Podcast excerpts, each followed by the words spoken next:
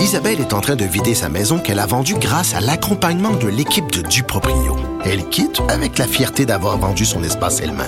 Duproprio, on se dédie à l'espace le plus important de votre vie. Un message d'Espace Proprio, une initiative de Desjardins. Protégez vos dépôts, c'est notre but. La SADC protège vos dépôts dans les institutions fédérales, comme les banques. L'AMF les protège dans les institutions provinciales, comme les caisses. Oh, quel arrêt! Découvrez ce qui est protégé à vos dépôts sont protégés.ca. Dérangeant, divertissant. Richard Martineau, il brave l'opinion publique depuis plus de trois décennies.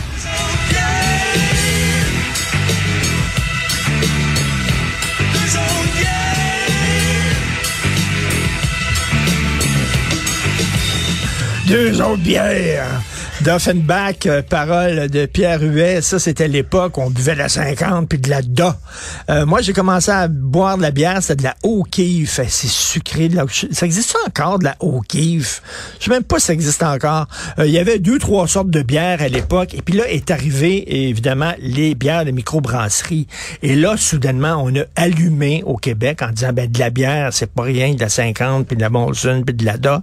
Il y a aussi de la bonne bière intéressante et il commençait à avoir des microbrasseries et c'était tripant. Puis euh, on commençait à découvrir ce, ce milieu-là. Est-ce qu'il y en a trop? Parce que là, on dit, il y en a beaucoup, beaucoup. Hein. Tu vas là, maintenant chercher de la bière québécoise, il y a énormément de choix. Euh, puis on dit que, ben, justement, euh, c'est difficile pour les microbrasseurs maintenant de tirer leur épingle du jeu. Euh, en même temps, c'est le fun pour le consommateur parce qu'il y en a beaucoup, sauf que le marché est pas infini. on va en parler avec Carl Magnon, président et fondateur de la chaîne de boutiques spécialisées Tite Frette. Salut, Carl. Bon matin. Tite Fred, pour ceux qui connaissent pas ça, c'est quoi? Ben, Tite Fred, ça a été fondé en 2018. D'ailleurs, on a célébré notre cinquième anniversaire ce week-end. On a lancé ça euh, avec mon partenaire d'affaires, Jérémy Poupard, à Grimby. Ça a été notre toute première euh, boutique. Et c'est quoi? C'est un genre de dépanneur de bière? Ben, on n'aime pas s'appeler un dépanneur parce qu'on on, on aime vraiment offrir une expérience haut de gamme. Donc, on est vraiment une boutique spécialisée dans la bière de microbrasserie, 100% québécoise. Donc, on n'a pas de bière d'ailleurs. Et c'est vraiment on retrouve la bière, le vin, le cidre, les produits du terroir. Et puis, tous nos, nos conseillers sont formés dans la bière, en biérologie, si on veut. Donc, quand les gens ils viennent, on les aide à découvrir le merveilleux monde de la bière du mais, Québec. Mais Carl, tu me dis, ça fait cinq ans. Oui. Et vous êtes rendu avec 43 boutiques. Exactement, aux un, quatre coins. Attends, c'est un énorme succès. Oui, on a été... été... 43 boutiques en cinq ans seulement. Bravo. Oui, merci. C'est suite à notre passage dans l'œil du dragon euh, qu'on a eu un beau passage à succès. D'ailleurs, on a été un de leurs plus gros coups de l'histoire de l'émission qui a été mentionné cette année. Et puis, euh, évidemment, avec l'effervescence que tu as parlé tout à l'heure, eh bien, on, on, a eu une belle explosion à travers la province. Mais là, tu sais, euh, tu veux pas faire de jaloux dans tes boutiques, Carl. Puis, mettons, ouais. mettre à l'avant euh, tel, tel genre de bière. Mais là, ils vont dire eh, pourquoi eux autres, puis pourquoi pas nous autres? Ouais.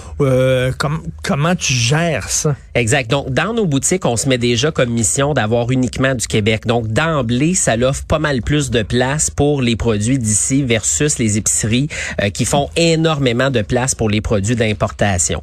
Deuxièmement, ben on essaye de mettre de l'avant le plus possible tout le monde à part égale. Euh, ce qu'on fait, c'est que on laisse la possibilité aux propriétaires franchisés de sélectionner les bières qu'ils ont dans les boutiques et donc de l'adapter à ce qui est local également et ce qui est de leur préférence personnelle et des clients. Fait que, par exemple, si on est euh, à Joliette, ben on va avoir les bières de Joliette qui okay. sont disponibles, les bières d'un peu partout également. Donc, on essaie de leur donner cette flexibilité-là également. Okay, de, de, de, mettre les produits locaux. Exact, euh, exact. Puis, vous avez vos propres produits? Oui, absolument. En fait, c'est drôle parce qu'en 2018, quand on a ouvert, les gens, ils venaient en boutique et ils disaient, ah, je pensais que vous avez votre bière.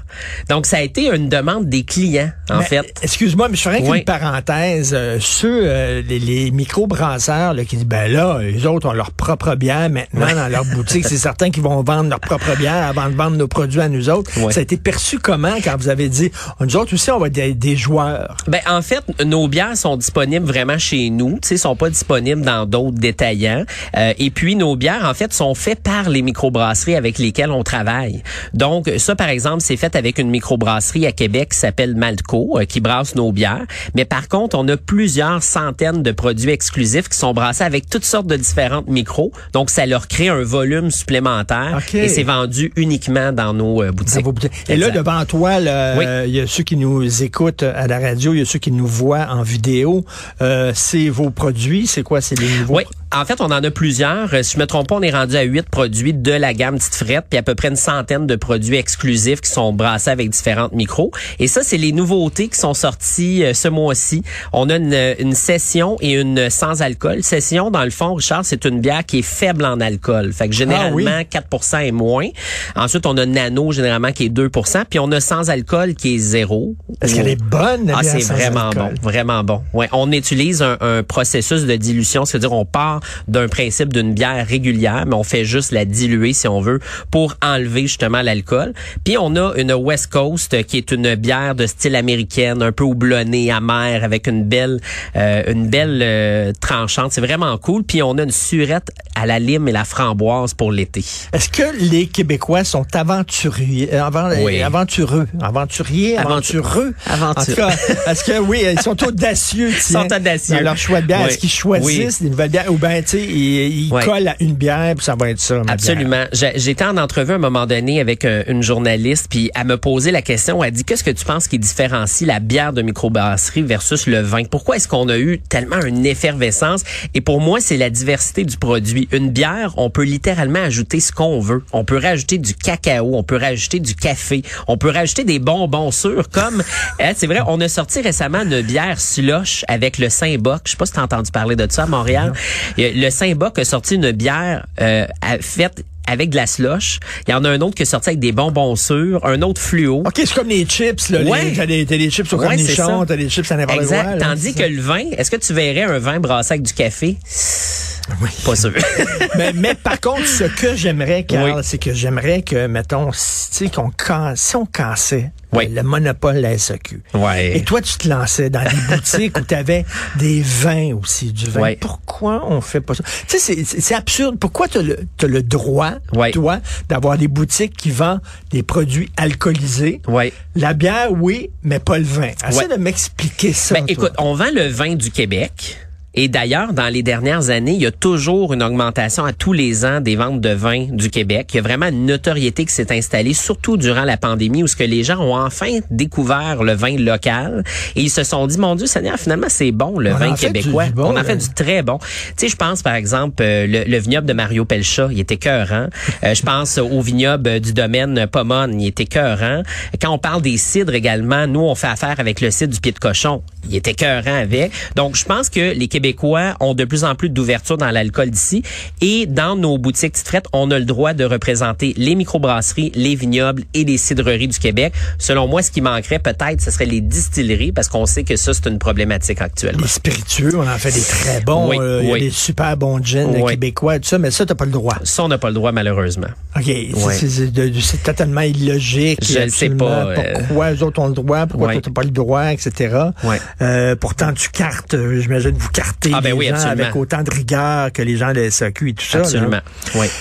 Là, on dit qu'il y a un problème dans, dans le milieu de la microbrasserie. C'est un beau problème, par Oui. exemple. Il y en a trop. Oui. Mais en même temps, pour le consommateur, c'est fantastique. Tu as un choix. Oui. Euh, Est-ce que, mais pour les microbrasseurs, c'est plus difficile maintenant d'en vivre parce que certain. ton marché se réduit?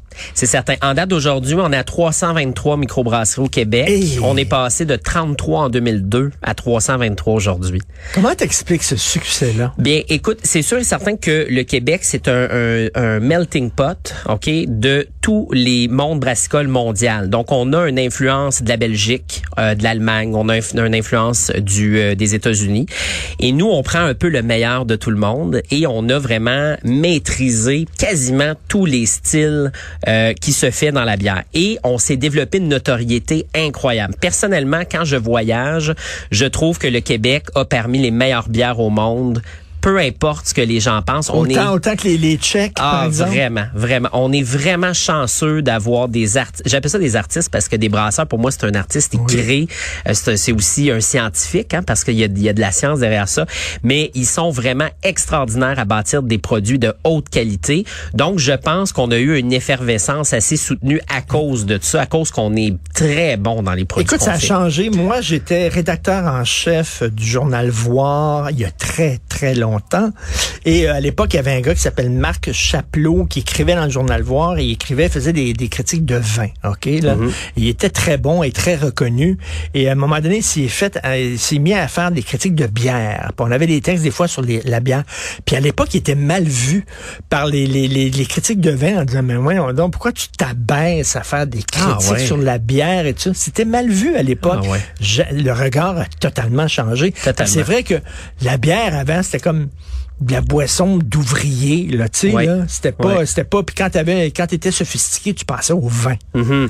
Puis d'ailleurs, là, Richard, je pense que c'est c'est vraiment important justement qu'on on parle de cette situation-là, parce qu'on a beau dire, exemple, que euh, que les microbrasseries sont sont quand même optimistes de la situation. Nous, on travaille vraiment fort de les mettre de l'avant, mais il faut prendre le temps de parler aux consommateurs.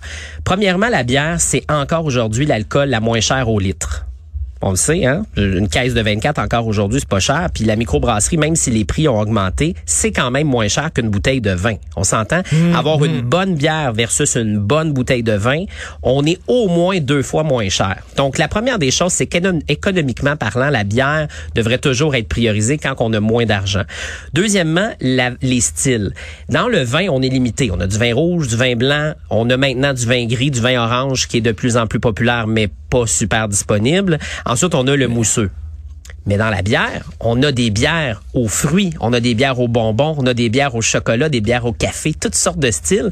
Donc, la personne qui veut vraiment faire des découvertes, elle a le, le- elle a le choix en masse. Fait que il faut aller chercher ce nouveau consommateur-là et de dire non, non, attention, on a des bières sans alcool si tu ne bois pas d'alcool. Si tu aimes les cocktails, on a des bières de style cocktail. Donc, il faut aller chercher cette clientèle-là. faut parler à d'autres mondes. Est-ce que les gens ont pris l'habitude de boire la bière en mangeant, en accompagnant Oui. un mets? Parce que la bière, habituellement, c'est de l'alcool que tu prends euh, sans manger. Puis quand tu manges, tu prends du vin. Oui. À moins que tu manges des sushis, euh, de la bière et des sushis, ça s'accompagne bien. Mais est-ce que Oui. les gens prennent de plus en plus de bière en mangeant? Ils le prennent de plus en plus, puis tu as des gens, des sommités dans l'industrie comme comme Philippe Houters qui fait des ateliers entiers sur des, des, des accords de, de bière et fromage, par exemple, parce que ça s'accorde vraiment bien.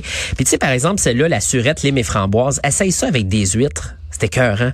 oui. Oui, les sushis là, on a des blanches au yuzu, des blanches à l'orange. Imagine la, la, la note justement d'orange qui vient se mixer avec ton saumon frais. C'est incroyable. Puis avec les desserts, nos bières noires, le rehaussement, le café, le malt qui vient vraiment rajouter aux saveurs du dessert ultra sucré. Puis les gens qui disent en terminant, ça grossit la bière. Oui. C'est, c'est, c'est, Ben c'est, c'est, plus de calories que le vin, puis ça grossit quand tu prends de la bière. Souvent, le vin a plus de sucre et souvent, le vin a beaucoup de sulfite qui peut justement donner des maux de tête ou qui peut justement, eh, malheureusement, eh, contrer la, la perte de poids si on veut. La bière, on a des, des sans-alcool, on a des sessions qui sont faibles en alcool. Le taux de sucre, l'alcool, c'est relatif.